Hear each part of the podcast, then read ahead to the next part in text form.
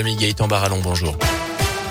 Bonjour Jérôme, bonjour à tous. Elle a une grippe, gastro, bronchiolite, les virus divers sont de retour. On les avait un petit peu oubliés l'an dernier avec les confinements et le respect des gestes barrières. Ils nous avaient pas manqué d'ailleurs. Mais ces maladies divers reviennent donc nous embêter depuis une dizaine de jours.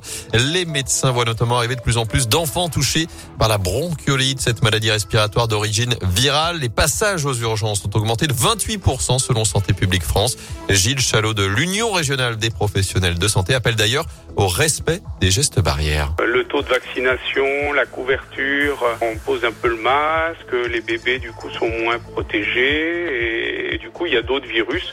Je vous fais remarquer que l'année dernière il n'y a quasiment pas eu de grippe, pas de gastro, mais tout ça faut pas se leurrer, ça va revenir. Hein. On a intégré dans notre vie courante le masque et quand on n'est pas bien, je pense que pour protéger ses proches, il faut pas hésiter à, le remettre. Hein. C'est tous les conseils aussi de ventilation de des maisons, de ne pas fumer vers un bébé, éviter aussi que le, petit frère vienne embrasser, voilà, parce que les enfants sont porteurs de plein de germes et le petit n'a pas toujours encore toutes ces barrières pour euh, se protéger. Et la bronchiolite qui touche habituellement 30% des enfants de moins de 2 ans. Cette année, le conseil scientifique estime que l'épidémie pourrait être, je cite, de grande ampleur.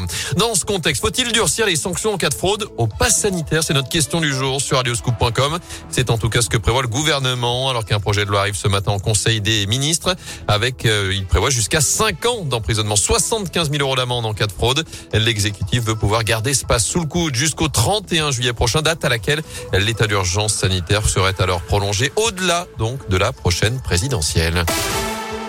À retenir près de chez nous cet accident au coteau hier soir près de Rouen. Une femme a été grièvement blessée après une chute du deuxième étage d'une maison. Ça s'est passé vers 19h30. Elle a été évacuée à l'hôpital dans un état grave.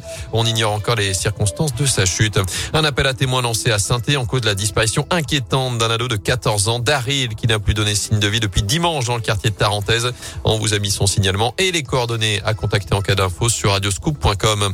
Les prêtres doivent dénoncer les faits de pédocriminalité. C'est le rappel de Gérald Darmanin hier.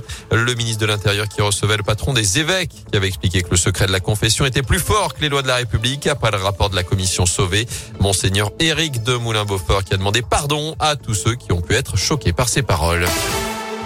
En foot, un nouveau pays qualifié pour le mondial 2022 après l'Allemagne. Cette semaine, c'est le Danemark qui a décroché hier son ticket pour la prochaine Coupe du Monde. Pour les Bleus, il faudra attendre le mois prochain avec les deux derniers matchs des éliminatoires. L'équipe de France qui a désormais trois points d'avance sur l'Ukraine en tête de son groupe avec un match en moins. Enfin, personne n'a remporté le jackpot. Pas même vous, Jérôme. Aucun joueur n'a trouvé les cinq bons numéros, les deux étoiles. Les 220 millions d'euros sont donc remis en jeu. Nouveau tirage de l'euro million ce vendredi.